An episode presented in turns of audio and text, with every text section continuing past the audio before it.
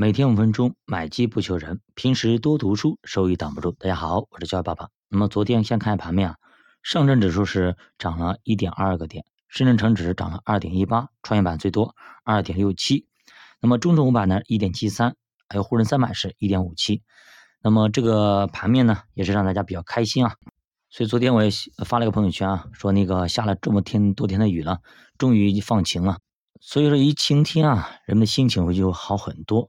说三根阳线可以改变三观啊！其实现在市场上就缺乏这东西，但是一时半会儿能不能起来，说实话可能还不是时候啊。等市场稳定了再说。现在有人说，哎，是不是微型反转了？是不是国家出手了呢？是不是国家的救市啊？等等啊，一系列东西啊都会出现。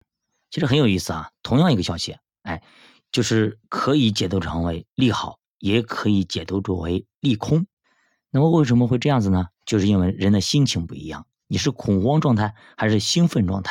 那这个时候呢？前两天还在咨询，哎，要不要割肉走啊？怎么怎么样？会不会没有底呀？下面是不是还有很深的一个空间呢？会很害怕的一个朋友，现在开始问了，哎，能不能加仓啊？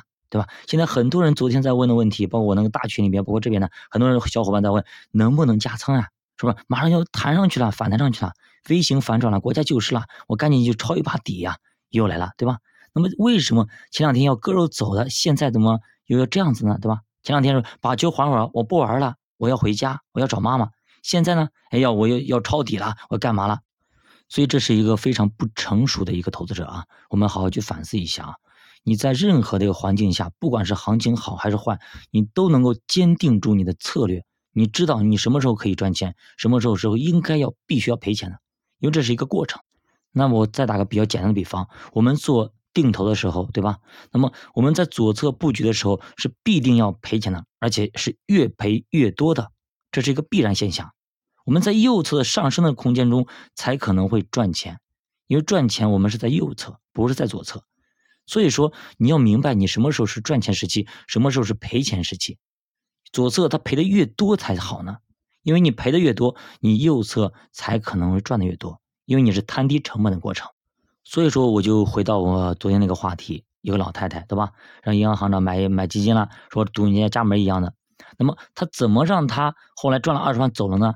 对吧？就是让他在底部每天每个月定投一万块钱，这样子才能走回去，懂吗？如果你在底部没有这个一万块钱的筹码，那么你可能回本的时间会延长很久，懂吗？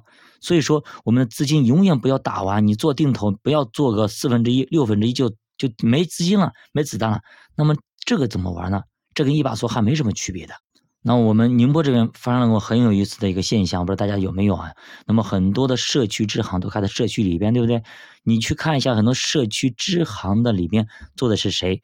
全部是啊叔叔阿姨们，对吧？老头老太太们，为什么呢？在里边可以说是静坐也好啊，可以说是扯皮也好等等。就是说，你理财经理当年卖给我的基金，现在赔钱了。我呢就指望着这个养老呢，那么你现在让我赔钱了，我以其实我也没啥事干，我就坐在这里，反正我就守着，我是我的钱啥时候能够赚回来我才走，不然的话我就不走，天天来。所以说现在很多社区支行啊每年到这个时间，去年你过了年之后不是暴跌吗？也这样子，现在又来一波，一群老头老太太全部堵在你社区银行里边，反正是你业务也没法做了，就这样子吧，就耗着吧。所以我我想啊，那么。昨天可能会稍微好一点，因为昨天大盘涨了嘛，可能叔叔阿姨的心情会好很多啊。所以说我个人觉得啊，还是合适的产品卖给合适的人会更好啊。那么咱们这些年轻的八零后啊、七零后等等啊，对吧？还有九零后、零零后，咱们买基金可也像叔叔阿姨们一样呢，去银行静坐吗？或者说咱们在那个 A P P 上买的，我们去基金公司去静坐吗？好，节目最后再说一下这个中概股的事情啊。交易呢，好像前两天已经开始限购了，已经不能买了。中钢互联呢，好像昨天是，呃，现在我看看了一下，是三百块钱啊，一天只能卖三百了，慢慢都开始限额了。那么很多人其实都在抄底，我告诉你，很多人在场外不是昨天不是一看要反转了吗？在场外买不了，都冲到场内去买了，所以场内溢价率百分之九到十。那啥概念呢？就是说你手里的筹码是不是？你在场外卖？那么可能卖这个价格好，你去场内卖，我买你的筹码，我收你的筹码给我，我可以加价百分之十买你的筹码，你要不要交？其实这些筹码都是带血的筹码呀，看到血淋淋的，那但是还是有成交，表明什么呢？有些人可能亏了百分之五六十，而且把这个就钱把这个筹码给卖给了别人，你说可惜不可惜啊？所以说你现在我们的散户大资金在我场外是买不了了，只能去场内买啊。所以说我一直建议大家在做定投的时候，一定要在场外做，这样的话不会受到情绪的困扰。不然的话，场内的话，今天要买，明天卖，很烦的啦。而且你会受到很多诱惑，而且它会有溢价等等等等。还是场外会更舒服一点，会长久一点，而且可以设置自动定投，就不会影响到你的心情。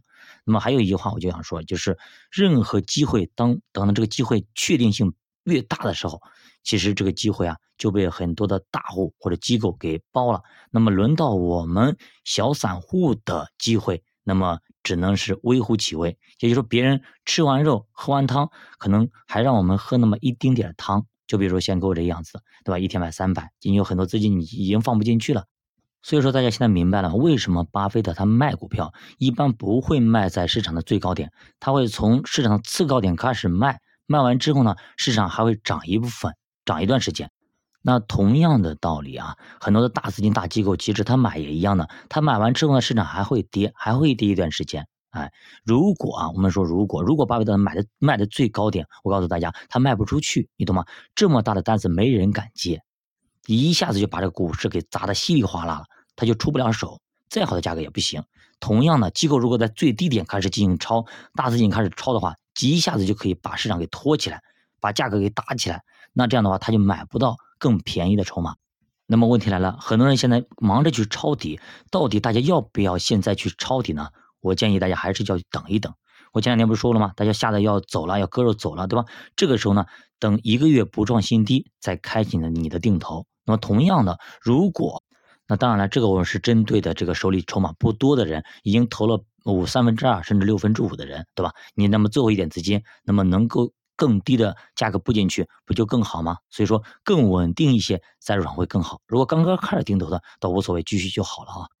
所以说目前很多小伙伴，如果你忙着要去抄底了，有一笔资金要冲进去了，我建议大家还是要冷静一下，等一等，等市场稳定了再进去也不迟。还是那句话，长期投资不缺机会，缺钱。那我刚看了一下，昨天晚上啊美股基本上收盘是跌的，跌的不多，零一点一个点以内，零点五、零点六、零点七这样子情况。那么按照 A 股跟跌不跟涨的情况，那么今天应该大概率是要下跌的。如果 A 股今天能够挺得住，表明市场情绪已经慢慢恢复起来了，大家会更好了，会更理智了。如果人家跌个零点五，咱还继续跌个三个点、四个点，那真的市场上的恐慌情绪还没有完全消灭，咱们要慢慢等待。好的，家宝读书陪你姐慢慢变富，我是家宝，下期见。如果大家对投资感兴趣，可以点击主播头像，关注主播新米团，跟主播一起探讨投资智慧。再见。